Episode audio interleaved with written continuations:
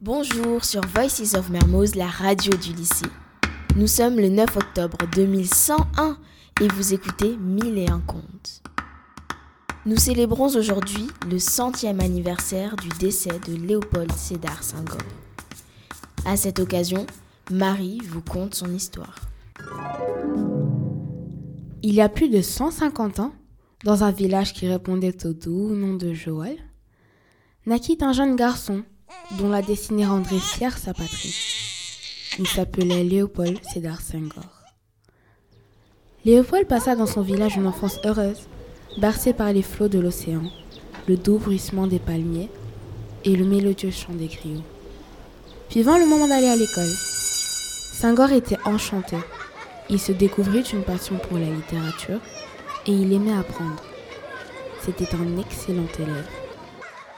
À l'instar des autres enfants, Léopold portait sur sa peau les couleurs de l'Afrique, richesse qui n'était malheureusement pas perçue comme telle par tous. Il y avait cet homme, un professeur français, qui ne pouvait croire en la réussite de son élève, pourtant si brillant.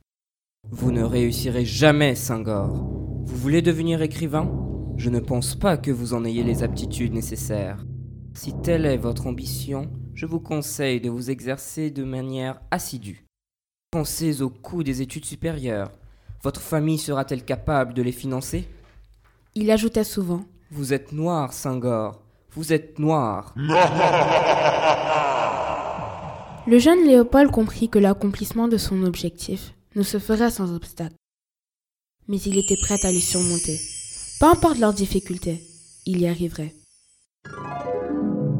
Quelques années plus tard, le jour du baccalauréat au lycée Van Vollenhoven, les paroles rabaissantes du professeur résonnent dans la tête de Senghor. Il est devant sa copie de latin. Vous ne réussirez jamais, Senghor. Vous êtes noir. Il fait le vide, chasse toute pensée négative de son esprit, et c'est parti.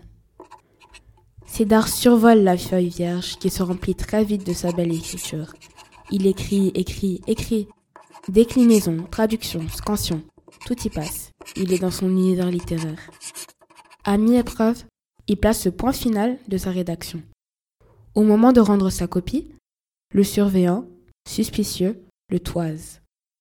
Il prend la copie des mains de Senghor, qui s'attelle à rassembler ses affaires, et au fil de sa lecture, ses yeux s'agrandissent, un sourire apparaît sur ses lèvres.